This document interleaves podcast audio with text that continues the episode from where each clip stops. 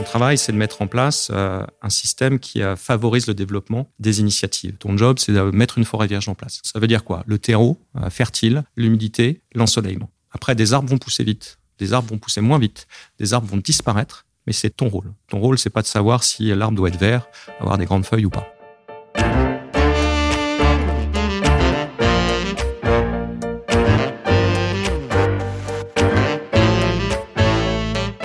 L'homme grandit en se projetant dans l'avenir. Pourtant, celui-ci n'a jamais été aussi imprévisible et plus contraint. Comprendre comment faire grandir les organisations humaines, entreprises, associations, dans le temps long, c'est tout l'enjeu du podcast Histoire d'entreprise. Je m'appelle Martin Videlaine, j'ai créé Bluebirds, une communauté de 5000 indépendants qui conseillent ou remplacent des dirigeants en Europe, en Afrique et au Moyen-Orient. Bienvenue sur Histoire d'entreprise. Aujourd'hui, je suis reçu par Vincent Roger, président de Ayer France. Né en 1984 en Chine à Qingdao, Ayer est devenu numéro un mondial de l'électroménager. En France, Ayer, ce sont les marques Rosière, Candy, Hoover ou encore ailleurs. En Europe, Ayer réalisait 500 millions d'euros en 2015. Ce sera 4 milliards en 2023 sur le même périmètre. x 8 en 8 ans, ça laisse songeur. Mais alors, quel est le secret d'une si belle réussite? Je reviens plusieurs reprises sur la question dans cet épisode. Comme souvent, certains hommes exceptionnels sont à l'origine d'un tel succès, ailleurs ne fait pas exception, vous en saurez plus en écoutant l'épisode. Parmi les réponses que Vincent m'a apportées à la question, l'une m'a particulièrement convaincu, le mode managérial du groupe. C'est la première fois que j'entendais parler du Ren Dan Yei, désolé pour la prononciation, on y parle de forêt vierge, d'humus, de lumière. Si j'avais eu en face de moi un sympathique globetrotter en t-shirt sale, Revenant de son tour du monde me parlant de l'une de ses rencontres au nord de Chine, j'aurais probablement souri intérieurement. Oui, mais là, voilà, j'avais Vincent qui me regardait droit dans les yeux, chemise impeccable, qui en plus d'être convaincu, suit depuis 2015 ce concept que lui a dicté Zhang Ruimin, le génial fondateur du groupe. Si vous êtes chef d'entreprise, écoutez Vincent nous raconter l'histoire de Ailleurs et quelques bases du Ren Danhei. Cela pourrait bien remettre en cause certaines de vos convictions managériales. Si vous êtes simple consommateur, se demandant comment équiper votre future cuisine ou remplacer votre vieux lave-linge en train de mourir, écoutez Vincent vous convaincra que chez Ailleurs, on ne mégote pas avec la qualité. Le mythe est né quand Zhang Weimin demanda à ses équipes de détruire au marteau avec lui un retour de produit que son distributeur chinois n'avait pas accepté, faute de passer le contrôle qualité. Pas certain que détruire au marteau un retour produit soit bien perçu aujourd'hui, ni hier d'ailleurs. Mais de polémique, il n'y en a pas, car sans surprise, des retours produits, ailleurs n'en a presque plus. Bonjour Vincent. Bonjour Martin. Enchanté. Enchanté. Alors je suis aujourd'hui à Saint-Denis, au siège de Ailleurs Europe, mhm. sous la flotte. Mhm. C'est clair. On quitte l'été et j'ai pris une douche en, venant vous voir. Et puis je suis arrivé aussi euh, dans un état d'esprit un peu un peu différent de ce que j'ai l'habitude de connaître parce que en fait j'ai été doublement surpris la première, c'est qu'ailleurs, je, en fait, je connaissais pas Vincent. Je, je, hmm. vous le dis en toute transparence. Hmm. Et non seulement je connaissais pas, mais mais je connaissais pas le groupe. J'avais jamais entendu parler. Je connaissais pas les produits. Et puis euh, j'en parlais à mon épouse avant de partir. Viens vous voir. Je ah, je vais voir le patron de, de ailleurs. Et puis ailleurs quoi? Je dis bah oui, mais en fait, euh, ils sont numéro un mondial. Hmm. Donc je, je, je parle au patron euh, France. je parle au patron France de ailleurs, du premier groupe mondial dans sa catégorie. On va on va parler de, de l'histoire d'ailleurs, qui est une histoire assez phénoménale vous allez m'expliquer à quel point vraiment j'ai rien compris parce qu'en fait, euh, si vous êtes numéro un mondial, c'est qu'il n'y a pas un hasard, c'est qu'il y a plein, plein, plein, plein de clients, y compris en France. Mais avant toute chose, est-ce que vous pouvez dire quelques mots sur euh, sur vous, Vincent? Oui, bien sûr. Donc euh, Vincent Roger. Donc j'ai une cinquantaine d'années, donc la cinquantaine, et puis je suis un pur produit l'électroménager, je dois avouer. Donc sorti d'école de commerce, j'ai commencé sur la route à vendre des machines à laver à des clients traditionnels. Dès la sortie d'école. Dès la sortie d'école. Puis après, ça m'a plus quitté. Moi, j'avais une passion, c'était le produit. Le, produit me passionnait. J'adorais parler produit, la spécificité, ce que ça apportait pour le consommateur. Donc, euh, donc voilà. Et vous avez commencé en France? J'ai commencé en France, absolument, ouais, ouais. Sur, sur Paris, région parisienne. Euh, et puis. Euh, et c'était en magasin ou c'était C'était sur la route. J'étais commercial, hein, chef de secteur, tout simplement. Et puis, et dans un groupe américain qui permettait à, à ce moment-là d'avoir un plan de carrière et voilà un chemin bien tout tracé, qui a été hyper efficace. Et ça, pour le coup, je vois, je vois beaucoup à cette entreprise qui m'a permis, en fait, en 19 ans, bah, de faire à peu près tous les jobs possibles dans une structure. Euh, vous avez appris votre métier chez, chez ce premier groupe qui était votre premier employeur pendant 19 ans. Exactement, 19 ans jusqu'à 2015. Et c'est pas commun de, de, de, faire carrière euh, dans l'électroménager euh, toute sa vie et puis de commencer euh, à la sortie d'école? Vous dites, euh, moi, ce qui me passionnait, c'était le produit qu'est-ce qui c'est ça vraiment vous dites dire je, ces produits-là j'ai vraiment envie de les vendre c'est ça où je vais m'épanouir c'était absolument. c'était ça. Oui alors je vais être franc euh, on rêve pas de vendre une machine à laver quand on sort d'école c'est pas c'est pas possible alors c'est rare en tout cas. Mais en fait euh, quand on se rapproche du produit et du gros électroménager en général c'est un produit qui est exceptionnel c'est-à-dire que si on regarde bien son évolution il y a peut-être pas de rupture technologique comme l'écran plat pour la télé comme le smartphone etc mais une évolution constante assez bluffante qui va toujours dans le sens du consommateur en termes d'ergonomie, d'efficacité énergétique. Il y a tout le temps du renouveau, tout le temps. Vous avez commencé votre carrière porte à porte, vous avez grandi les échelons, et ça pendant 19 ans. Et puis vous avez rejoint le groupe ailleurs en quelle année? 2015. 2015. donc vous êtes depuis euh, bientôt 8 ans. Bientôt 8 ans, absolument. Et donc là, vous dirigez la France. Exactement. Alors, j'ai pas fait euh, ça au début. En 2015, je suis d'abord euh, patron de tous les pays européens sur un groupe ailleurs qui faisait à peu près 500 millions de chiffres d'affaires en Europe. En Europe. En 2015. D'accord. Juste pour vous donner un petit peu la rapidité de la croissance, quelques, chiffres. 500 millions en 2015. À 2019, on fait 2 milliards en Europe. Et 2023, on fera en fin d'année 4 milliards. C'est fou. Et c'est ce qui caractérise le groupe, à vrai dire. Que ce soit au niveau européen, mais au niveau global. Vous, vous avez commencé en disant, je connais pas bien ailleurs. C'est un groupe qui est relativement jeune. On est numéro un mondial avec 32 milliards de chiffre d'affaires, mais on est né en 84. Donc on a un peu moins de 40 ans. Ce qui nous caractérise, c'est aussi notre capacité à croître très vite. Mais comment on peut devenir numéro un mondial, réaliser 32 milliards en naissant en 1984 C'est ça qu'il va que vous nous expliquiez aux auditeurs parce que c'est quand même fascinant. Oui, c'est vrai que c'est fascinant, sachant qu'en plus, les premières images de 84, c'est une usine de Qingdao, donc euh, en Chine, pratiquement euh, délabrée, avec euh, des ouvriers qui brûlaient les cadres en bois de leurs fenêtres pour se chauffer à l'intérieur. Et un homme, hein, notre CEO, Zhang Guimin, qui arrive à ce moment-là et qui il, est euh, là il vient de se mettre un petit peu de, de côté, mais euh, il l'a été jusqu'à encore euh, une année ou deux. le vrai visionnaire. il a repris complètement la main. Et puis je pense que ce qui a fait beaucoup la différence, et encore plus en Chine à cette époque-là, dans les années 84, c'est qu'il avait trois croyances très très fortes la qualité, les puissances des marques et l'internationalisation. Ouais. Mais sauf que quand il se lance en 84, J'imagine un peu de loin, j'imagine de loin parce que je, je connaissais pas la Chine de, de, de 1984, mais vous l'avez dit vous-même, il part, euh, on se chauffait en brûlant l'encadrement des fenêtres. Donc euh, la vision qu'il a développée pendant 40 ans, il l'avait, j'imagine, déjà conceptualisée, mais il partait de presque rien. Est-ce que vous savez comment il est parti de ce presque rien? C'était quoi les toutes, toutes, toutes premières étapes par exemple les trois ou quatre premières années, est-ce que vous les connaissez? Comment il a fait pour lancer l'aventure? Ces premiers moments, je trouve qu'ils disent tellement de choses sur la suite. Vous savez comment il a fait? Comment il a financé? Comment il a trouvé ses premiers clients, ses premiers distributeurs? Vous savez tout ça? Oui, il a eu euh, cette idée géniale de regarder à l'extérieur et de regarder à l'extérieur de la Chine et d'avoir un partenariat tout en rachetant une chaîne de production européenne, tout simplement d'un fabricant allemand très connu, euh, extrêmement bien installé, avec un transfert de technologie qui a duré à peu près deux ans. Donc en fait, dans cette usine euh, un peu délabrée, il réussit à importer euh, une méthodologie, une chaîne de production, et ensuite avec cette... de ce partenaire. Exactement, absolument. Et c'est à partir de là qu'il va créer cette success story. Au bout de trois ans, donc il fait ça, la qualité, donc la production, le transfert de technologie se fait, beaucoup de progrès, mais à la fois y a une histoire assez célèbre qui fait que après trois ou quatre ans, euh, je pense qu'il y a un badge de production qui est pas au niveau attendu et le client final, euh, qui était en Chine à l'époque, euh, refuse refuse les produits. Il a rassemblé dans la cour de son usine tous ses salariés, il leur a donné des masses, et lui, le premier, il a mis toute la production dans la cour, et puis il a, il a détruit tous les produits, il a tapé dessus des marteaux. Sachant que la valeur, à cette époque-là, la valeur d'un réfrigérateur était équivalent à une, une, somme considérable en Chine. Donc, mais pour leur montrer que c'était inacceptable. Et il en a fait son credo la qualité, la qualité. La Chine de 1984, c'était quoi les premiers produits? C'était du lave-linge, du lave-vaisselle, du réfrigérateur? C'était quoi? Non, alors surtout euh, réfrigérateur, réfrigérateur. Et, le début du lave-linge. On, avait un, taux de pénétration en Chine qui était évidemment nettement moins développé que ce qu'on peut trouver dans les pays occidentaux. Mais le premier produit, c'est euh, le, réfrigérateur, puis ensuite le lave-linge, sachant que encore maintenant, le lave-vaisselle ou même le sèche-linge est très, un taux de pénétration très très faible, beaucoup plus faible Donc prenons prenons le premier produit sur lequel il s'est vraiment lancé, le réfrigérateur. Il y avait déjà un taux de pénétration où il fallait créer le marché en Chine Non, il fallait créer le marché en Chine, absolument. Et c'était une, volonté de sa part d'installer justement la marque ailleurs en Chine, qui est maintenant leader en Chine, en ayant des produits de qualité euh, et qui répondaient à un besoin qu'on ne connaissait pas. C'est-à-dire que la plupart des, foyers euh, stockaient dans leur arrière-cuisine, au frais plus ou moins, et, la réfrigération commençait petit à petit à être connue. Et les foyers euh, donc arrivaient à se l'acheter ou c'était un produit plutôt perçu par une population que je vais qualifier d'aisée ou de, de classe sociale supérieure?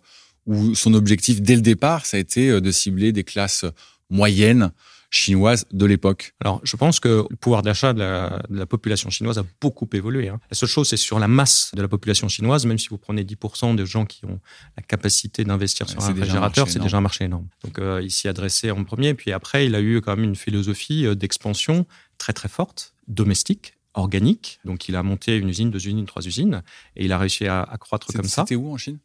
Euh, Alors, le berceau, c'est Qingdao, au nord-est. C'est juste en face de la Corée. C'est entre Pékin et Shanghai, sur la côte. Qingdao est une ville olympique, notamment. C'était euh, là où, euh, aux Jeux olympiques de Pékin, il y avait les, les épreuves pour la voile. D'accord. Donc ouais, donc il s'adresse à un marché plutôt premium au départ, mais qui est déjà énorme en fait, qui attend. Mm. Et c'est comme ça qu'il trouve son marché, qui grandit. Et la distribution à l'époque, c'était des chaînes de magasins, si comparable à ce qu'on connaît en France, ou c'était un modèle de distribution très différent? Non, le modèle de distribution, il est relativement proche. Il est nettement plus fragmenté. C'est-à-dire que vous avez vraiment euh, des catégories de distribution très différentes en fonction de la, taille de ville. On a vraiment la ville et puis ensuite euh, plutôt la, partie rurale et une distribution nettement plus fragmentée quand on parle de partie rurale, bien entendu. il adresse plutôt euh, les grands distributeurs et il commence par ça. Il y en a deux ou trois gros à cette époque-là. Et, lui font confiance. Exactement. Et puis qui lui font confiance sur la qualité à nouveau. Et ça lui permet de se développer. il installe la marque. Et puis tout de suite, il pense à l'internationalisation. On comprend la notion de qualité qu'il a, qu'il a introduite avec ce fameux épisode que j'avais lu, donc euh, je pense que ça ne va pas que être un mythe. Et quand est-ce qu'il se dit, bon, ok, euh, la Chine, c'est pas suffisamment grand, pourtant c'est déjà un marché monstrueux. Quand est-ce qu'il se dit, je vais, je vais commencer à planter un drapeau? Il commence à partir euh, des années 90 à avoir une implantation à l'étranger. Il commence par les US, à ouverture d'un bureau. Donc au début, c'est plutôt sur des bases de production en Chine et, export et vente, euh, vente, aux US. Vente aux US. C'est ensuite par l'ouverture de certains bureaux de recherche et développement et de design euh, dans les pays étrangers. Et puis très vite, il se rend compte que eh ben, il va falloir passer par euh, de la croissance externe. Donc dès les années, alors ça prend un peu, un peu de temps, mais on va dire l'année 2010, il commence à penser à ça. Première acquisition en 2012, Fisher Pickle c'est le numéro un en Nouvelle-Zélande. Première acquisition en 2012. Oui, 2012. Ouais, mais donc là, il a, il s'est passé un petit peu de temps. Il s'est passé un peu de temps sur alors croissance. Euh, le marché était domestique était suffisamment gros pour, pour euh, occuper hein, toute l'organisation. Il commençait à, à, planter des graines partout dans le monde avec des bureaux. Avec des bureaux de représentation, et de vente en fait. Voilà, qui a importé des produits. Mais je pense que parce qu'il a une philosophie euh, qui, a, qui émerge dans les années 2000 qui a un nom très spécifique qui s'appelle le Renden EI. Donc désolé, c'est difficile à comprendre et comme ça, mais je pourrais revenir dessus, qui est euh, n'ayez pas peur euh, de l'international et partez. Et il a une philosophie managériale qui est sur la décentralisation. Très vite, il dit une entreprise qui sera efficace dans les prochaines années n'est pas une entreprise qui décide au sommet. Alors que c'est un sacré visionnaire. Je peux vous assurer que quand vous le rencontrez, il, impressionne et il impose le respect. Mais à la fois, et ça a toujours été sa philosophie, et d'ailleurs, il, plante ce concept qui, moi, m'a remarqué, en tout cas, en tant que jeune leader en 2015 de cette organisation, en disant, mais ton travail, Vincent, c'est pas d'avoir des convictions et, d'exécuter euh, tes convictions. Ton travail, c'est de mettre en place euh, un système qui euh, favorise le développement des initiatives. Donc, il a toujours cette image de forêt vierge. Donc voilà, il dit ton job, c'est de mettre une forêt vierge en place. Donc, mettre une forêt vierge en place. Forêt vierge en place. Ça veut dire quoi? Le terreau fertile, l'humidité, l'ensoleillement. Après, des arbres vont pousser vite, des arbres vont pousser moins vite, des arbres vont disparaître, mais c'est ton rôle. Ton rôle, c'est pas de savoir si l'arbre doit être vert, avoir des grandes feuilles ou pas. Et ça, il le fait au niveau international. Il, fait des grosses acquisitions. Il, a créé euh, le volume d'affaires et la taille euh, critique pour pouvoir euh, financer ces acquisitions, évidemment. Mais il rachète bah, le numéro un néo-zélandais. Ensuite, il rachète Aqua au Japon une année après. 2016, une très très grosse acquisition, General Electric Appliances. Ah oui, quand même, c'est pas, c'est pas la euh, moitié d'un truc. Ça. Et c'est je pense qu'il y a peu de gens qui imaginent que General Electric Appliances, quand même le, un nom euh, américain, ah bah, ça appartient, ça appartient au groupe ailleurs depuis 2016. Donc euh, avec un développement incroyable. On vient de voir qu'il avait euh, lancé l'internationalisation en 2012, mais il se passe quand même 16 plus 12, donc 28 ans avant que vraiment il lance cette internationalisation. Mais en fait, c'est mal dit de ma part parce que ce que vous m'avez dit, ce que vous nous dites, c'est cette internationalisation, il y a plusieurs étapes. Il y a d'abord la vente à l'export avec des, des, des de représentation commerciaux. Ensuite, vous avez dit, oui, mais on, a, on a commencé à mettre des centres de R&D dans ces pays. Exactement. Et puis, vous l'avez pas évoqué, mais il faut quand même qu'on l'évoque. Ce que je comprends, en tout cas, euh, entre les lignes, c'est que la production était restée en Chine. Hmm. Et puis qu'à un moment donné, il a quand même fallu se dire, euh, on va mettre des, des, des usines euh, pas trop trop loin de, de, de nos marchés. Jusqu'au moment où il a commencé à acheter des, des sociétés. Le moment où il s'est dit, je vais fabriquer des usines pour y fabriquer mes produits, est-ce que c'était avant cette phase de rachat de société ou c'était en fait, il a suivi le, le, mouvement parce que comme il rachetait des sociétés qui elles-mêmes avaient des, des actifs de production, bah ça s'est fait naturellement. C'est comme ça que ça s'est passé. Ça s'est fait naturellement pendant l'acquisition. Et deux, trois essais, mais euh, je pense que le fait d'acquérir de, de, de, des sociétés, un savoir-faire très proche du consommateur, c'est une valeur ajoutée qui est quand même assez incroyable. Et euh, dans sa philosophie d'être le plus proche possible du consommateur local, c'était quelque chose qui est valorisé à outrance. Donc euh, à chaque fois, il a été aussi sur des acquisitions qui ont entraîné dans ce rachat le rachat d'un parc industriel, qu'il a gardé puis développé, tout en renforçant la recherche et développement local, le design local, et toujours avec cette, cette philosophie de localisation. D'accord. Aujourd'hui, c'est c'est combien de pays Je crois que c'est plus, vous pouvez commercer dans tout partout dans le monde. je crois c'est 200 pays. je crois. Exactement. Ouais, exactement. Euh, oui, on a une taille qui est absolument globale et puis euh, avec euh, des, des, pôles et des compagnies historiques très fortes dans chacun des parties du monde. Hein. General Electric, par exemple, Appliances, euh, vend aussi énormément en Amérique du Sud. Et donc, on a bénéficié de ça. Candy Hoover, parce qu'on s'est arrêté à, à, à, General Electric Appliances, Candy Hoover, qui est la dernière acquisition de Massive, hein, qui date de 2019, euh, où moi j'ai participé activement. C'est pareil, c'est un, c'est une entreprise globale en final. Hein. C'était une entreprise qui vendait partout dans le monde, qui vend toujours un peu en Amérique latine, etc. et qu'on a gardé, on a gardé comme tel parce qu'on défend les marques. Il n'a et nous n'avons pas dans, dans, dans, cette entreprise une philosophie de globalisation à outrance en disant bon ben voilà, la première chose qu'on fait, c'est on rationalise. Et Dieu sait que on a tous eu des cours de marketing, de synergie, etc. Ouais. C'est le premier réflexe évident. Lui, il se pose toujours la question de est-ce que les marques et l'organisation répondent à des besoins locaux et est-ce qu'on peut les euh, pousser? Je vais vous donner un exemple qui est, euh, qui est assez plaisir. emblématique. Euh, alors là, qui va être plus proche de mon activité. Nous, quand on rachète Candy Hoover et quand je, je reviens sur la France, dans notre portefeuille de marque français, on a une marque que j'adore qui s'appelle Rosière, une marque euh, experte de cuisson française. La question qui se poserait, je pense, dans 95% des entreprises, c'est oh là là, une marque qui est franco-française dans un portefeuille d'une entreprise globale qui fait 32 milliards, compte tenu du coût du maintien d'une marque. Quand on dit franco-française, c'est qu'elle est fabriquée en France et vendue qu'en France? Elle est, elle est vendue qu'en France. Elle était fabriquée en France, malheureusement, elle n'est plus parce que euh, la production ne suivait plus en termes de productivité. Donc vendue qu'en France. Mais vendue qu'en France. Et, euh, et, je pense que dans la plupart des stratégies d'entreprise, elle serait passée à la trappe en disant... Euh, Bon, fixons nos priorités. Euh, c'est pas du tout notre philosophie. C'est une marque experte incroyable.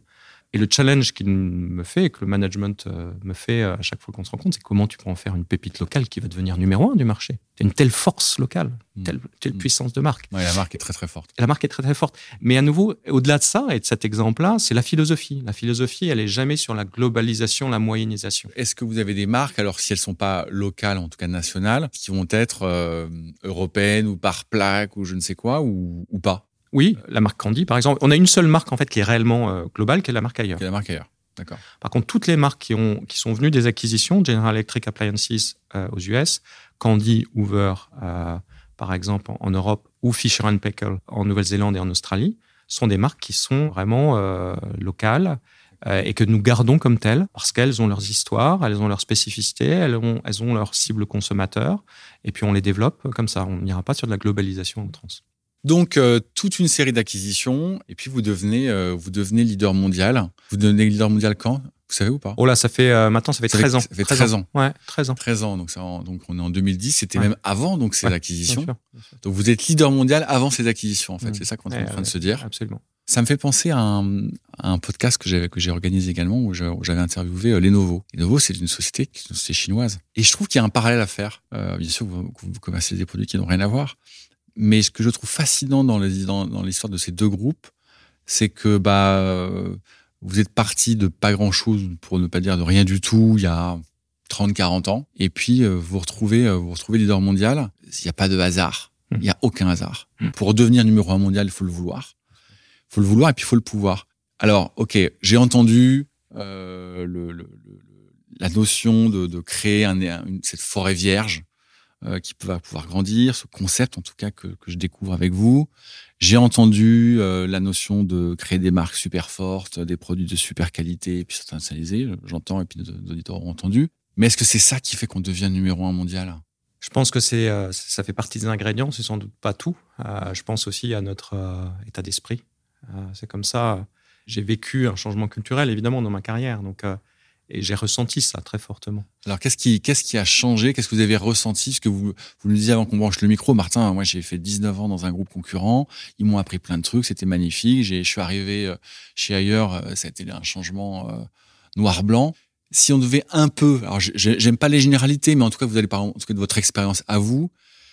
Qu'est-ce qui vous a surpris, évidemment positivement, quand vous, vous, êtes arrivé dans une culture, certes spécifique ailleurs, mais une culture chinoise versus une culture euh, américaine mmh. Alors, euh, moi, je pense que c'est l'association de deux dimensions très très fortes que j'ai ressenties.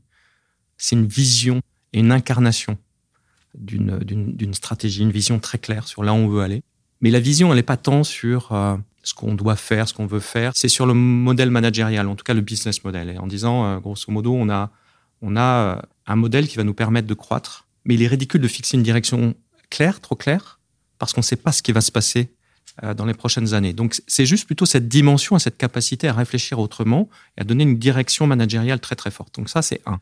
Et le deuxième, c'est cette puissance et ce pragmatisme en termes d'exécution. On est dans une entreprise dans laquelle euh, on déteste les moyennes. Ouais, mais pourtant, pourtant, les Américains, ils sont quand même connus pour être archi pragmatiques. Moi, je donne souvent une anecdote. Je travaillais sur une plateforme euh, gazière et euh, il y a des grues qui, qui maintiennent en vie ces plateformes gazières. Et ces grues, c'est très important pour les équipes qui sont sur place parce que c'est ça qui fait que vous recevez l'eau, la nourriture. Et la réglementation dit que sur cette plateforme, il vous en faut forcément deux parce que quand il y en a une qui tombe en panne, l'autre peut fonctionner. Et nous, on était sur la plus grosse plateforme gazière en mer du Nord et il y en avait trois des grues parce que euh, ça pouvait pas s'arrêter en fait. C'était impossible que la, plateforme s'arrête. Et donc un jour, je suis réveillé en pleine nuit par mon patron qui me dit Martin, euh, on a une grue qui est tombée en panne. Moi j'étais là depuis quelques mois. Bon, et maintenant que la grue est tombée en panne, je lui dis bon, écoute, euh, mince, mince, mais bon, moi je me recouche quoi. Je dis Martin, réunion d'urgence demain matin, 7 heures du matin. Ok, très bien. Je me pointe, je comprenais que c'était très sérieux. J'avais un peu sous-estimé le sujet. Bon. Et puis arrive un truc qui n'arrive jamais. Deux jours plus tard, une deuxième grue tombe en panne. Et là, je sens que ouais, là, là, ça devient vraiment, vraiment très sérieux. Donc, je, je, vous épargne euh, le la discussion avec le patron groupe, le régulateur. Euh, passons. Et on est un jeudi. Et, euh, et mon patron me dit Martin, tu bosses instantanément pour lancer un appel d'offres. Euh, je veux une réponse dans 3-4 semaines avec des devis pour qu'on puisse racheter une, racheter une grue. Et puis il prend son avion et il me dit moi, il faut que je fasse faire quelque chose en Hollande ce week-end. On, se retrouve lundi. Et le lundi, on se retrouve au comité de direction. Euh, il s'est donc passé trois jours.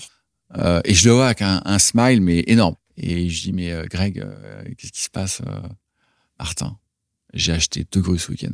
Là, j'ai compris ce que c'était que le pragmatisme hmm. anglo-saxon. Et je me suis dit ce jour-là, Martin, t'es vraiment nowhere. Il va vraiment falloir que tu changes ta façon de travailler parce que t'arriveras jamais à suivre ce garçon. Hmm. Et, et, donc, je reviens maintenant à, à l'histoire que vous racontez. C'est que moi, je trouve que les Américains et les Anglo-Saxons et les Anglais aussi, pardon pour la généralité, hein, mais moi, je les trouve super pragmatiques, je les trouve super efficaces. Leur sujet de test and learn, on l'a appris ici en France il y a assez peu de temps lorsque la tech a grandi, mais c'est quand même ça leur, leur grande qualité. Ils essayent, ça foire, poubelle, on recommence, on fait autre chose. Donc quand vous me dites, bah moi, euh, je suis tombé dans une boîte euh, chinoise, bah ils sont quand même vachement plus pragmatiques que les Américains, que pourtant j'ai beaucoup aimé, puisque j'étais 19 ans chez eux, je, je suis curieux. J'entends hein, complètement le pragmatisme anglo-saxon et je l'ai vécu également c'est dans l'exécution qu'il y a une différence. Je pense que, en tout cas, moi, ce que j'ai vécu, et c'est un sentiment personnel, hein, bien sûr. Euh, ce que j'ai vécu, c'est que on était plus sur euh, les revues de principe, sur les grands chiffres, et sur euh, s'assurer que les actions étaient mises en place pour exécuter l'objectif. OK. Et ça, ça, ça, ça évidemment, euh, ça entraîne beaucoup de communication assez globalisante, de positionnement. Quand je parle du pragmatisme euh, que j'ai vécu moi, c'est euh, OK, les grands chiffres, OK, la moyenne européenne, OK. Mais où est-ce que ça va bien, où est-ce que ça va mal? Et tout de suite, mais immédiatement, après avoir parlé des grands chiffres, une matrice qui va nous donner le plus petit niveau de granularité possible, la case rouge, et de comprendre quoi est-ce qu'on fait sur la case rouge. Alors, comme ça, ça peut paraître oh là là, euh, ça veut dire du micromanagement? c'est une bonne question. Au début, la première réaction, quand on vient d'une entreprise un peu plus anglo-saxonne, un peu plus globalisante, on se dit, bah oui, ça peut être vu comme du micro-management, mais pas du tout, en fait, parce qu'on sait faire le reste, on sait faire le grand chiffre, etc. Mais on veut s'assurer qu'il y ait une capacité d'analyse qui aille le plus proche possible du consommateur au final, et qu'une moyenne ne nous suffit pas. Faire un bon chiffre européen, ça ne veut rien dire. Si on est excellent en France et mauvais en Allemagne, ça ne veut rien dire. Alors, et à nouveau, je ne veux pas rentrer dans. Je ne généralise pas euh, ce mm. que j'ai vécu dans le passé, mais, mais c'est quand même cette différence-là. Et ça crée, je pense, un ownership qui est plus fort. Et puis aussi, une fois qu'on a détecté nos gaps, je peux vous assurer que c'est là où on a une capacité d'exécution qui est juste incroyable. Parce qu'on le traite, on le traite vite et on le traite bien. Mm. Et on ne sort pas d'une réunion en se disant, bah voilà, globalement, la tendance est bonne, va falloir faire attention à l'Allemagne. Ouais, c'est euh, on sait exactement, il y a une équipe en place hmm. euh, et un plan d'action et on y va. Donc c'est ça que j'ai ressenti moi. Et donc euh, cette capacité à aller jusqu'au bout, avec un état d'esprit de vainqueur jusqu'au bout, de jamais rien lâcher, jusque dans le plus petit dénominateur commun. Puisqu'on est sur la partie managériale qui m'intéresse beaucoup et je pense qu'il intéressera beaucoup de nos auditeurs. Est-ce que le mode managérial, c'est-à-dire en fait le patron, le sous-patron, ou au contraire inversement, quelque chose qui est très matriciel, vous avez le sentiment que c'est quelque chose qui, qui, a, qui a influencé le succès de ailleurs, ou inversement, qui peut peut-être freiner un tout petit peu nos, amis anglo-saxons. Je dis ça aussi parce que moi, ce que j'observe quand même, c'est que les, organisations matricielles, elles ont explosé euh, mmh. dans la plupart des sociétés que, nous, on conseille ou qu'on rencontre. Mmh. J'ai un doute croissant, en fait, sur ces, mmh. sur ces organisations-là, parce que je trouve qu'elles dé-responsabilisent, elles dé-motivent. Alors, ok, c'est plus efficace souvent sur les lignes de coûts quand on fait le PNL, on dit bah oui, bah on va faire un CSP et puis lui il va faire une microtage et puis l'autre il va faire l'autre microtage.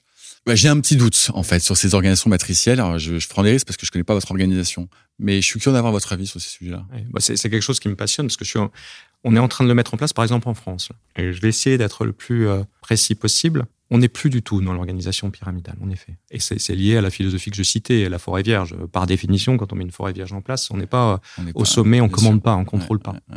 Euh, et euh, bah, L'idée, c'est d'avoir des plus petites équipes possibles sur des catégories euh, de consommateurs le plus autonome possible. Alors, quand je dis ça, c'est très conceptuel, tout le monde peut avoir euh, envie de le dire. Entreprise libérée, voilà, euh, exactement. je me méfie un tout petit peu du concept aussi. Je vais vous donner quand même un exemple d'un pilote que j'ai mis en place en 2020 et qui m'a permis ensuite de déployer ça sur toute l'organisation. Mm. Et, c'est marrant parce que je vais le rapprocher justement de ce que j'ai pu vivre dans le passé, d'autres modèles, euh, peut-être un peu plus proches des modèles anglo-saxons, sans vouloir à nouveau généraliser, hein, critiquer, parce qu'il y a aussi des bonnes choses. Mais euh, souvent, des discussions pour qu'est-ce que vous allez faire en 2024 Ça va être quoi le, budget 2024 et quel est votre objectif? Et Si vous regardez dans toutes les organisations, toutes celles que je connais qui sont plus traditionnelles, bah, grosso modo, c'est deux mois de discussion stérile sur l'objectif et le bottom-up. Donc le top-down et le bottom-up. Désolé des anglicismes, mais je pense que tout le monde comprendra plus, plus ou moins. Tout le monde comprendra. Avec des équipes locales qui vont se battre un maximum pour euh, dire mais non, non, je vais pas pouvoir faire autant. Et puis une posture managériale qui dit mais non, on, y va. on y va. Et deux mois de discussion. Et si vous remarquez bien, pendant les deux mois, on n'a pas parlé du consommateur une fois. Hein. Hmm. Mais au final, si on prend un peu de recul sur ce type de fonctionnement, est-ce que c'est vraiment une valeur ajoutée d'entreprise Qu'est-ce qu'on a apporté vis-à-vis du consommateur hmm des discussions d'une équipe qui va défendre son bottom-up parce qu'il sait qu'il va être rémunéré dessus et qui va tout faire pour dire qu'il va faire le moins possible, alors qu'il pense peut-être pas comme ça d'ailleurs. Hein. Et puis une équipe managériale qui a de toute façon vendu un plan sans doute à ses actionnaires et qui va devoir dire non mais euh, bon les gars, vous, c'est ce qu'on a marché, nanana. Voilà. ok, modèle numéro un. Modèle numéro deux, je prends une équipe, je dis écoutez, notre objectif et notre objectif c'est de devenir numéro un l'univers de la cuisson en France. D'accord. Et puis, euh, j'en garde, je discute avec des personnes, je nomme un leader. Bon, ça, c'est une chose, un leader, en disant écoute, crée ton équipe. Crée ton équipe. C'est au mois de mai. Mai de cette année? euh, ça, c'était au niveau du pilote, donc 2020. 2020, pardon. Crée ton équipe cross-fonctionnelle, évidemment, avec des chefs de produits, des directeurs de clientèle, enfin, tout ce qui fait une organisation commerciale efficace. Et puis, euh, me dis pas si on peut l'être, dis-moi comment on peut le faire. On peut le faire. On est au mois de mai, euh, je te laisse carte blanche, tu nous présentes un plan en juillet, et euh, si on y croit, on finance et on y va. OK. Donc votre leader, il a bossé dans son coin. Bossé dans son coin, etc. Je peux vous assurer que quand il est revenu en juillet, par rapport à un top-down que j'aurais pu imaginer dans le modèle ancien, où je lui aurais demandé 100, il, aurait, serait revenu avec 90 de bottom-up. Il n'y avait aucun chiffre dans ce. Il y avait juste aucun on veut chiffre. être numéro 1. On veut être numéro 1. D'accord. Il est revenu avec, par rapport à une base 100 que j'aurais pu imaginer comme un top-down, à 110. Hmm. Mais il est revenu avec 110 avec l'engagement, la motivation, l'équipe formée et les actions prêtes. Et nous, notre seul objectif, nous en tant que leader, moi en tant que leader de mmh. l'organisation mmh. française, c'est de signer son PNL, son business plan, en disant oui, j'y crois.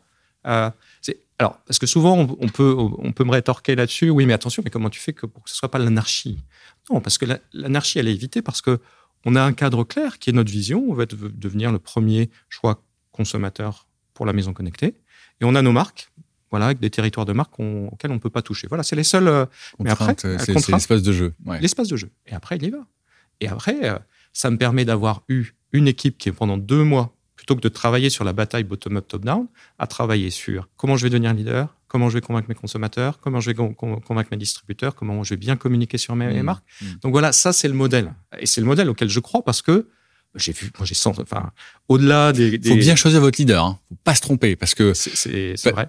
Ouais, parce que euh, votre leader, il serait revenu en vous disant, euh, écoutez Vincent, euh, on peut devenir numéro un, mais ce sera pas 100, ce sera pas 110 non plus, ce sera plutôt 90. Vous auriez réagi comment? Eh ben, il, nous aurait sans doute présenté un plan qui euh, insatisfaisant. J'aurais dit, bah non, je peux pas financer. Et il l'aurait compris parce qu'il l'aurait vu lui-même. Parce que quand je leur demande de faire ça, je leur demande d'avoir dans, l'équipe qu'ils créent, je les guide quand même un petit peu. Il y a forcément un financier qui va faire un PNL, un business plan. il va le voir lui-même hein, qu'à 90, ça passe pas, c'est ses ambitions. Donc, euh, en fait, c'est auto-apprenant comme modèle. C'est-à-dire que euh, c'est mieux que n'importe quelle formation de finance pour les non-financiers. Donc, euh, ça s'auto-génère et ça crée. Et après, ça crée une émulation. Et le modèle d'après, c'est le profit sharing. En disant, bah, plutôt que des modèles standards de primes, de bonus basés sur un budget, qui fait que d'ailleurs, qui souvent peuvent être contre-productifs parce qu'à nouveau, quand on est payé sur un budget, sur un objectif, et je suis sûr que tout le monde va se dire, mais c'est la règle dans toutes les entreprises. Mais si on part de ce principe-là, forcément, on va avoir un objectif, enfin, on va avoir une tendance naturelle au niveau des discussions des objectifs à essayer de le réduire au maximum. Bien sûr. Complètement contre-productif. Donc, plutôt que de se fixer sur un objectif extrêmement élevé qui va être débattu et, ensuite d'être payé dessus, eh ben, on va regarder la valeur générée par la micro-entreprise, ce groupe d'individus que j'appelle la micro-entreprise, et on va leur dire, bah, plutôt que d'avoir un système de primes traditionnel, vous allez avoir 10% du profit généré. Du vrai profit euh, transparent dans leur business plan. Et vous allez vous le partager. Voilà. Sans cap, sans, avec une visibilité claire. Euh, donc, c'est des choses qu'on est en train de, de, mettre en place. Et ce qui nous permet d'avoir bah, cette, cette, notion d'un peu de, groupe d'incubateurs corporate. De temps en temps, on utilise le mot qui fait que euh, je sais où ils vont, je valide, j'ai quand même la main parce que je valide les business plans. Hein, j'ai la capacité d'investir ou de refuser d'investir. Euh, mais j'ai des gens qui sont euh, engagés, motivés, qui ne sont pas défendus et qui n'ont pas parlé d'objectifs pendant des heures pour essayer d'en avoir le moins possible à faire. Et qui plus est, ont un bénéfice évident à faire ce qu'ils ont dit qu'ils allaient faire.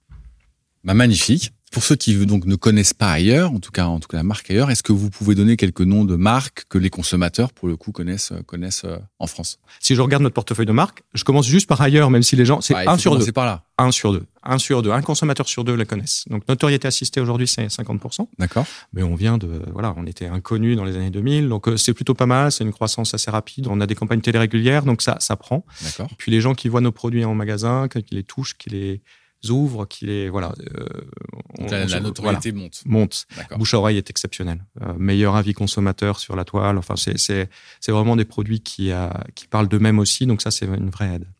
Après, on a Candy. Ah, je vais commencer aussi là. Donc Candy, marque italienne. Et c'est la marque accessible. Ailleurs, le positionnement de la marque, il est comment? Premium. Donc, on est entre, pour donner des indices de prix, on est entre, 20 et 50% au-dessus de la moyenne du marché euh, sur toutes les catégories de produits, avec des produits très techno, avec beaucoup, euh, une grosse axe sur la connectivité, on a des produits connectés partout, et de l'intelligence artificielle de plus en plus à l'intérieur de nos produits. Ok, ça veut dire quoi mettre de l'intelligence artificielle dans un, frigo ou, une machine à laver? Je vais prendre un exemple qui vient d'être lancé là sur le four, caméra à l'intérieur d'un four, dans la, dans la porte, qui va reconnaître 35 types de plats différents je vais prendre un exemple voilà, très familial du, poulet, le poulet du dimanche soir ou du dimanche midi. Et puis il va reconnaître le poulet. Et puis en fait, grâce à la caméra et l'intelligence artificielle, il reconnaît l'état de cuisson? Il, va reconnaître l'état de cuisson, le poids, la température, le, brunissage de, de, la, peau. Et il va s'arrêter quand c'est parfaitement cuit tout en toujours, hein, vous, demandant, vous demandant évidemment la validation. Euh, et d'ailleurs, il apprend. C'est-à-dire que si jamais vous aimez votre poulet un petit peu plus grillé, vous dites 5 minutes de plus, la prochaine fois, il vous le produit, il, a été lancé quand? Euh, Il sera lancé début 2024. Ah, début 2024. Ok. Donc, ailleurs, positionnement premium. Candy, euh, plutôt marque accès. Marque plutôt accessible. Alors à la fois avec une base, euh, deux bases très fortes. L'économie d'énergie, on essaie d'être leader sur toutes les classes énergétiques, l'efficacité énergétique, parce qu'on est en effet sur des budgets plus euh, contraints.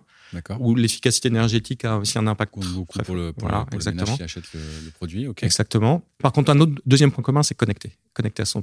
Souvent, euh, les marques d'électroménager ou les groupes d'électroménager ont tendance à voir la connectivité comme un élément de montée en gamme. Et vous avez encore des, vous évoquez à plusieurs reprises le fait que vous développez des produits connectés. Pardon, je vais y arriver. Est-ce que vous, cherchez encore à développer des produits où vous dites, ou inversement, on va faire le truc euh, pardon, hein, mais un peu soviétique, quoi. Donc, plus simple du monde. Le plus simple du monde. Le bouton, il tourne, craque. Il y a trois programmes de lavage si c'est un lave-linge et en avant. Et, on enlève beaucoup de risques. On enlève de l'électronique, on enlève des puces et donc le prix baisse, en fait. C'est quelque chose que vous, vous continuez de garder un peu dans certains développements de produits ou inversement? Non, mais Martin, t'as rien compris. C'est maintenant, on va vers du technologique, de la connectivité partout. Martin, euh, c'est pas que tu n'as rien compris. mais pas loin. mais en fait, il y a d'autres façons de le faire. Euh, non, on, on, on, fait, on fait pas ça. On est connecté, mais en fait, on a un gros, gros travail sur la durabilité des produits. D'accord. Et c'est grâce à la connectivité qu'on peut être plus durable. Ok. Pourquoi? Parce que, alors, je vais essayer d'être assez concret pour que les gens comprennent bien. Euh, un produit connecté à la maison, il peut être très très très très facilement réparé. Je donne un chiffre. Hein. Quand un technicien, on fait des produits très fiables, on essaie de les faire les plus fiables du monde, mais la panne, elle, elle existe. Ça existe, hein. bien sûr. Aujourd'hui, euh, il y a une intervention après-vente sur deux en France qui fait 100 pièces détachées. Ça veut dire quoi? Ça veut dire que, grosso modo, elle pouvait être réglable à distance. Le fait d'avoir un produit connecté, après accord du consommateur, diagnostic, euh, diagnostic à, distance, et résolution dans un cas sur deux potentiel à distance. Reprogrammation. Donc un cas sur deux diagnostic à distance, et dans ce cas sur deux, une fois sur deux, je résous à distance. Absolument. Parce que ça peut être euh, voilà une chaussette oubliée dans une pompe de vidange, et il suffit d'ouvrir sa pompe de vidange. Mais ça, le consommateur, il va avoir un code erreur aujourd'hui. Euh, Bien sûr. E56, il va dire, voilà, il appelle. Là, on sait, on sait exactement dévisser, et puis on fait du pas à pas. On va faire de plus en plus aussi de la visio. Euh. Donc la connectivité, en fait, c'est une base fantastique sur énormément de choses. Donc pour répondre à ta question, non, on va pas revenir sur le programmateur mécanique. On pense que la technologie euh, s'est fiabilisée énormément et que c'est une base fantastique pour la maintenance et la durabilité. Et par contre, ce qu'on fait industriellement, c'est qu'on construit des, des, des, machines, des réfrigérateurs qui sont de plus en plus faciles à réparer en termes de ils sont, ils sont conçus, sont pour, conçus être pour être réparés. Donc euh, plutôt que de passer une heure à, à, démonter, démonter euh, et accéder à la pompe de vidange ou à la platine de programmation, on va faire des machines qui sont très très très très simples à, réparer de plus en plus pour pouvoir aller dans ce sens-là. En cas de panne, on sera, euh, je pense, parmi les meilleurs à être réparable. Donc ça, c'est un, une de nos stratégies. Donc quand dit produit accessible, deuxième marque, et d'autres d'autres marques dans le portefeuille? Il y a deux marques expertes. Alors à nouveau, hein, dans une stratégie de garder euh, les pépites comme ça et l'expertise. Hein. Deux marques expertes. Hoover, qui est la marque experte de l'aspiration, du traitement des sols. Hein. Euh, c'est un mot, Hoover, ça veut dire aspirateur en, Angleterre. C'est une marque historique qu'on développe énormément, donc sur tout ce qui est traitement des sols, et plus particulièrement aspirateur. D'accord. Et Rosière, qui est une marque experte de cuisson, qui fait du four, de la plaque de cuisson, de la du, du piano de cuisson euh, très premium. Donc voilà. Euh, donc c'est les quatre marques de notre portefeuille. Ok. Et en termes de produits, on va couvrir un peu le, le spectre. Mais si on prend donc réfrigérateur, lave-linge, lave-vaisselle, sèche-linge et je vais appeler ça le reste autre.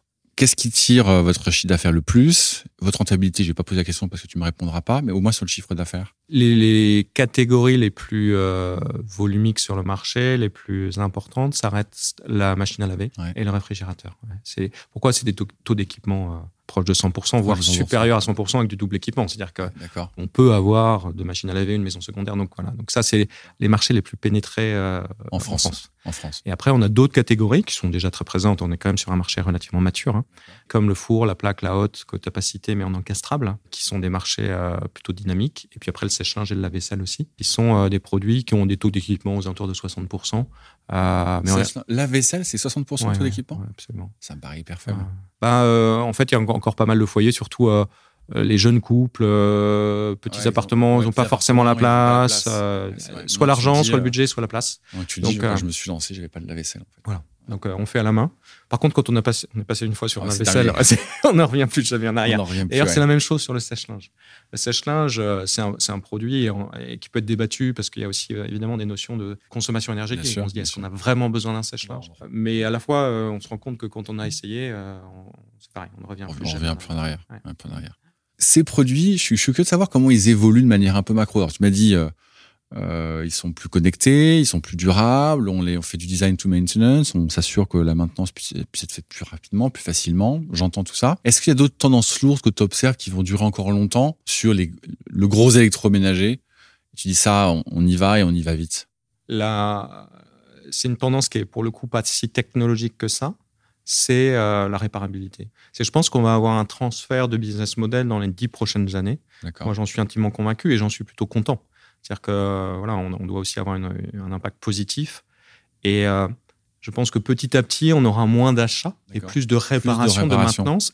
Euh, alors, ce qu'on choisit, c'est pas le bon terme, c'est plutôt de produits reconditionnés, produits d'occasion. Donc, on va réparer plus et on va faire durer plus longtemps. C'est devenu une source de revenus pour vous, euh, la réparation d'une part et ou le reconditionnement d'anciens appareils? Ça doit le devenir. Euh, ça l'est pas encore. Ça, ça, ça, ça l'est.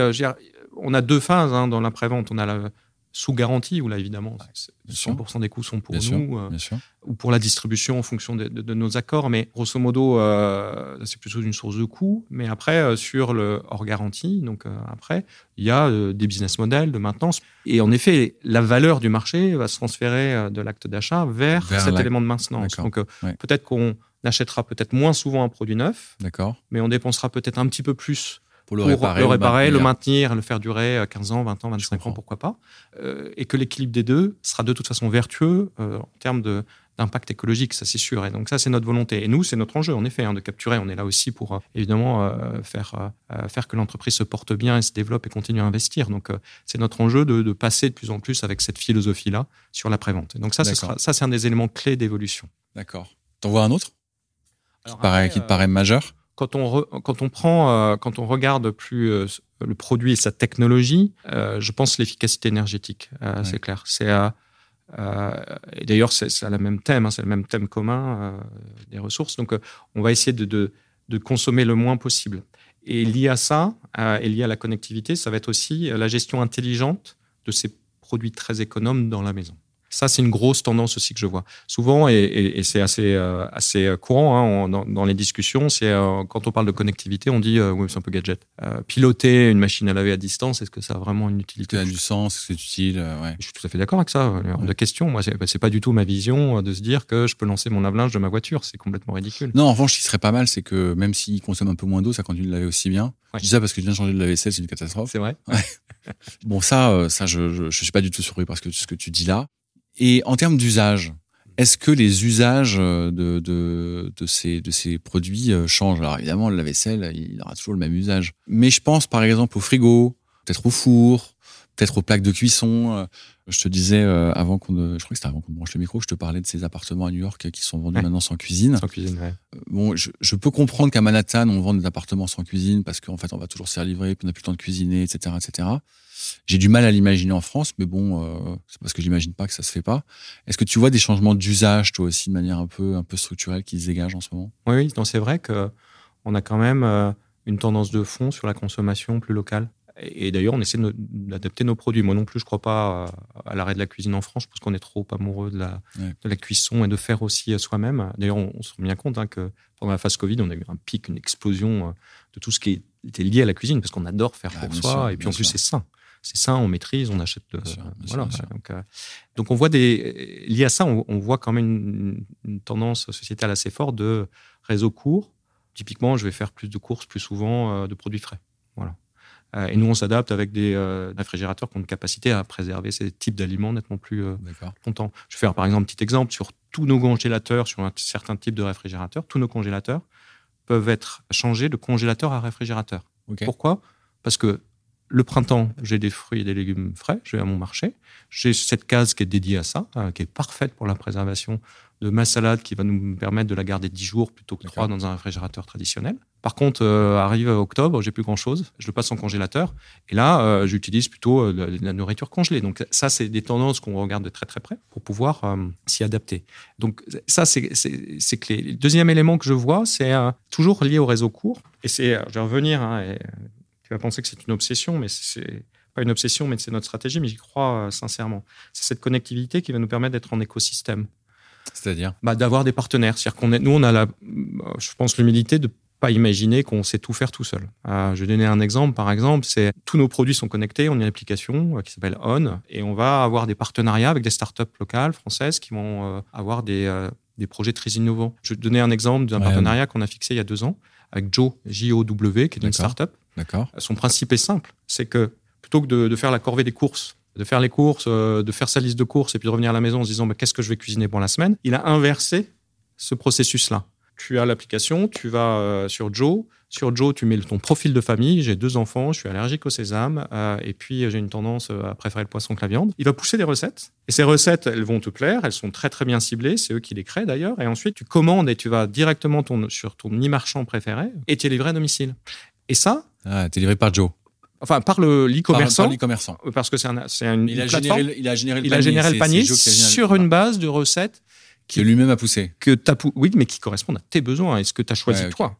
Et ça, c'est une vertu euh, incroyable, c'est que évidemment, c'est Ah, nettement plus pratique, pas de gâchis parce que tu commandes exactement euh, ce dont tu as Bien besoin. sûr, bien sûr. Euh, Mais ça, très honnêtement, te dire que on avait la prétention en France sur une start-up française qui avait vraiment qui s'est adaptée aux goûts locaux de le faire, je, je serais je serais arrogant ou prétentieux de dire que j'ai la capacité de le faire. Par contre, l'écosystème me permet de le faire. Mon applicatif On me permet d'avoir des discussions avec Joe, mais je pourrais t'en citer 15. On a 15 partenaires dans ma bouteille pour l'analyse du vin, euh, Vivino pour la, la gestion de la cave intelligente. Ça va nous permettre d'avoir un ajout Ah, de partenaires. Donnes envie. Ouais. Que j'aille voir.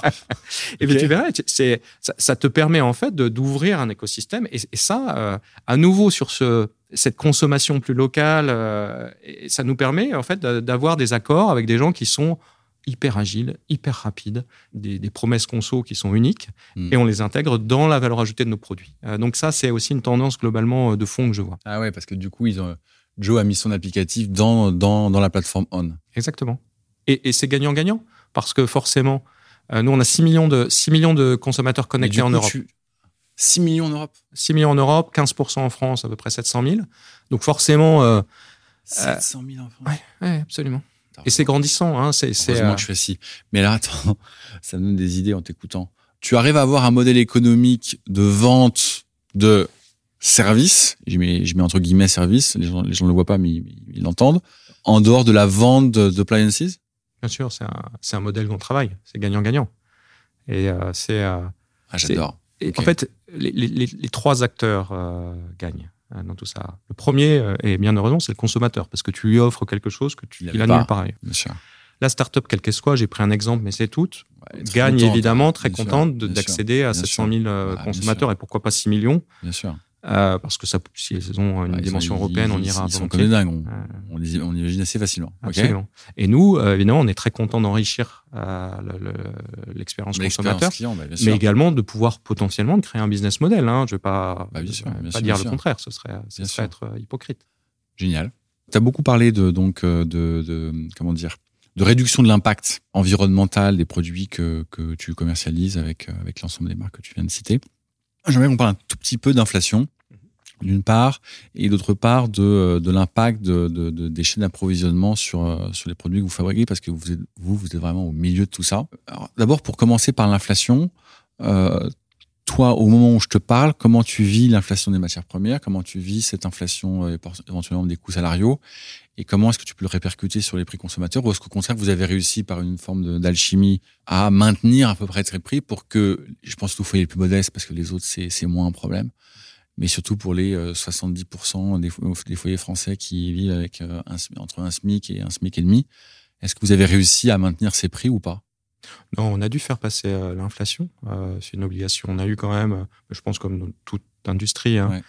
tous les voyants en rouge pendant deux ans de façon assez structurelle. Et, euh, aujourd'hui, on est sur une stabilisation de certains éléments. Ouais. Il faut pas se leurrer, les éléments sont sur des niveaux hauts. Évidemment, je pense aussi à nos euh, voilà, ouais. Donc, euh, Qu'est-ce qui, On a- par- qu'est-ce qui, t'a- qu'est-ce qui a impacté le plus dans, dans, dans, dans les intrants du coût de fabrication de, votre- et de commercialisation de, votre, de vos produits C'est les, c'est les matières premières, c'est les produits électroniques, c'est matières premières et transport. transport. oui, absolument. Donc, euh, le, transport d'Asie a, connu évidemment un pic incroyable, hein, donc x10, et bon, là, on est revenu sur des niveaux normaux. C'est redescendu un peu, j'ai pas suivi. Absolument, absolument. oui, c'est monté très vite, c'est redescendu assez vite. En revanche, d'autres éléments, et notamment sur tout ce qui vient de l'Europe, justement, est plus stable, parce que là, on est, on est plus sujet euh, aux augmentations de salaire des chauffeurs, du, du, du gasoil dans les camions. Euh, donc on a une inflation qui est plus stable en termes de transport euh, sur l'Europe. Donc l'Asie a fait un swing, mais un swing qui est exceptionnel. C'est-à-dire que personne n'avait imaginé pouvoir avoir du container qui était au-dessus de 10 000 dollars à un instant T. Quoi. Ça n'existait pas. Ça. Donc, c'était à 2000 avant la crise. exactement. Ouais. Donc ça a été violent. Donc on a été obligé de passer en effet l'inflation. Après, je relativise quand même parce que un produit électroménager, c'est un investissement qui va durer 10 ans, 15 ans. J'aime bien donner un, exemple. Alors, c'est très moyennisé sur un, sur un niveau européen, mais si je prends un lave-linge, un lave-linge, on va acheter un lave-linge en moyenne 500 euros pendant les 10 années euh, de vie d'un produit, on va, on va payer 1500 euros de lessive, par exemple. Voilà. C'est pour donner un rapport. Au final, l'électroménager, quand on compare le prix d'une machine à laver à un smartphone, des fois, on peut se poser aussi des questions. Oui, oui. Euh, entièrement d'accord. Donc, et, souvent, on fait des études consommateurs. Beaucoup de consommateurs ressortent d'un magasin en ayant payé moins que ce qu'ils n'imaginaient payer en rentrant dans le magasin. D'accord. Donc, on est euh, sur un marché qui est ultra compétitif et assez accessible et qui en donne beaucoup hein, pour le prix. Euh, donc, euh, même si on a dû passer l'inflation, je ne le trouve pas en décalage complet euh, par rapport à une valeur perçue consommateur. Donc, Et si je mets l'effet Covid qui a été, bon, je le mets de côté, vous êtes sensible beaucoup à la conjoncture ou en fait, comme c'est beaucoup un marché de renouvellement pour les taux d'équipement qui sont à 100%, un peu plus ou un peu moins, en fait, finalement, vous êtes relativement peu sujet au cycle? Oui, alors on est un marché très mature, très stable. On fait, c'est marrant si je regarde sur les 25 dernières années, c'est 1,75 de croissance moyenne euh, annuelle. En volume? En volume. Ok. 1,75.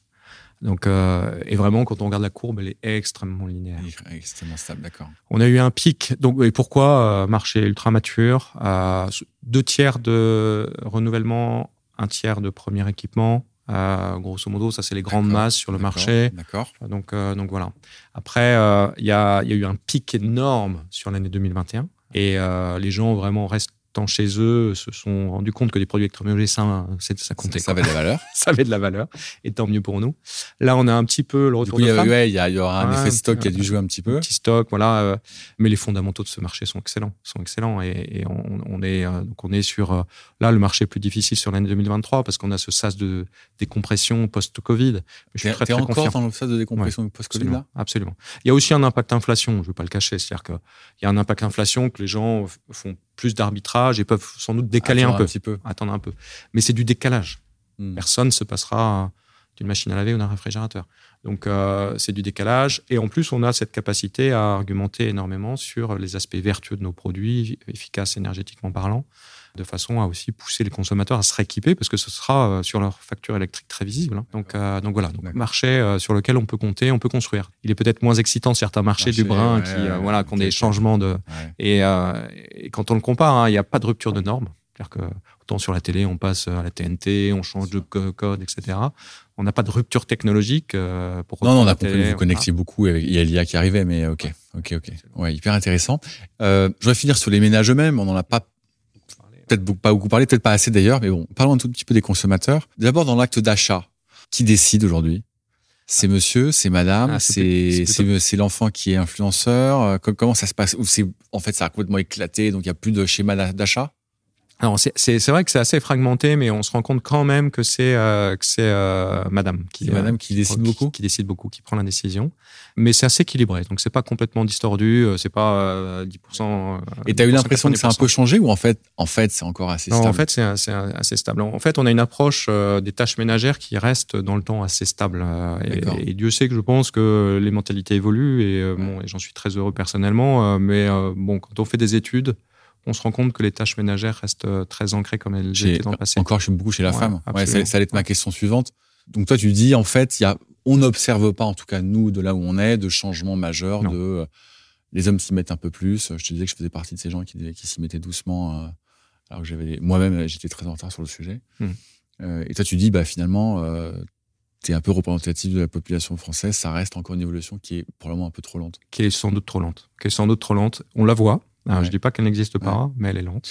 Et, comment tu l'expliques? Tu, tu, Parce que tu parles tous les jours avec les consommateurs et les consommatrices. Ils te disent quoi? Et, ces femmes qui font l'essentiel du job, c'est ça que je comprends. Ils te disent quoi? Tu dis non, mais en fait, euh, euh, moi, je veux avoir la main et donc en fait, euh, je préfère que ce soit comme ça. Non, je pense pas. non mais, ou inversement, tu dis non mais c'est qu'un cossard et j'arrive pas à le mettre à, faire la vaisselle. bon, je m'y colle.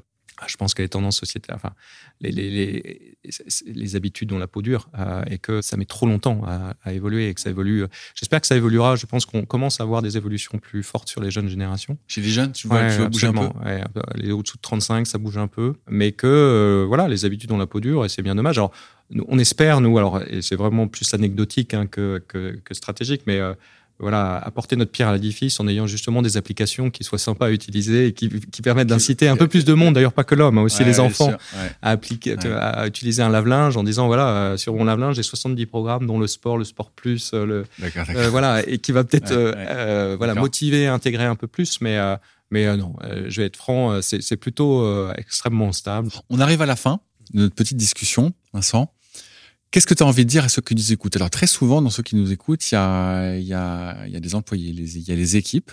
Euh, elles arrivent souvent en haut de, du taux d'écoute. Et puis après, il y a ceux qui sont habitués à nous écouter. Il y a des chefs d'entreprise, euh, il y a des salariés, il y a des indépendants, il y a un peu tout le monde. Qu'est-ce mhm. que tu as envie de leur dire?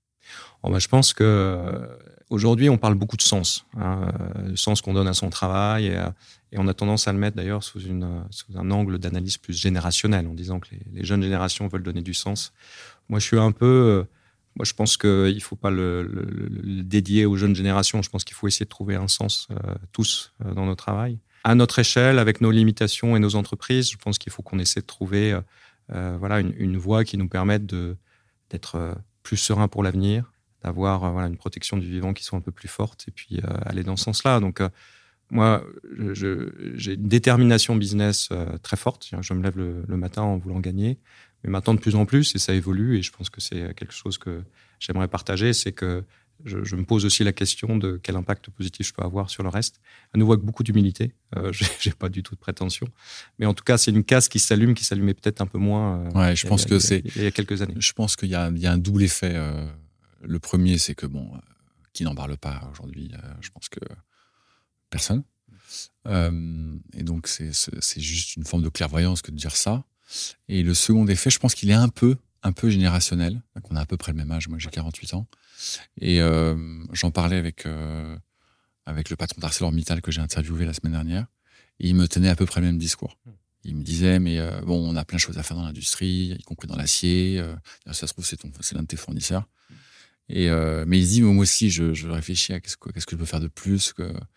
Et ce qui me frappe aussi beaucoup, c'est que, et je le sens aussi un peu chez toi, c'est que euh, il y a l'unité de dire on fait notre maximum, mais on n'a pas les réponses à toutes les questions. Mmh. Mmh. Je pense que c'est aussi ça le, beaucoup, le, beaucoup de challenge de la génération pour, qui arrive pour nous. Bien sûr, bien sûr. Je pense qu'il faut qu'on soit ouvert à la discussion. Euh, on n'a pas la science infuse, euh, mais il faut qu'on ait l'état d'esprit et la volonté d'eux. donc je pense que c'est essentiel. Merci Vincent. Merci.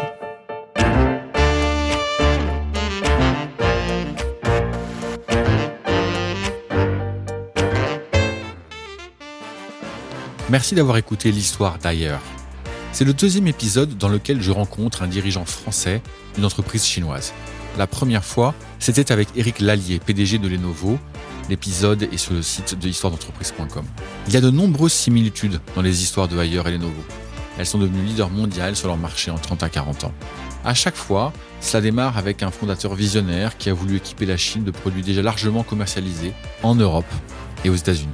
L'histoire continue à force de travail, d'innovation et de produits sans reproche.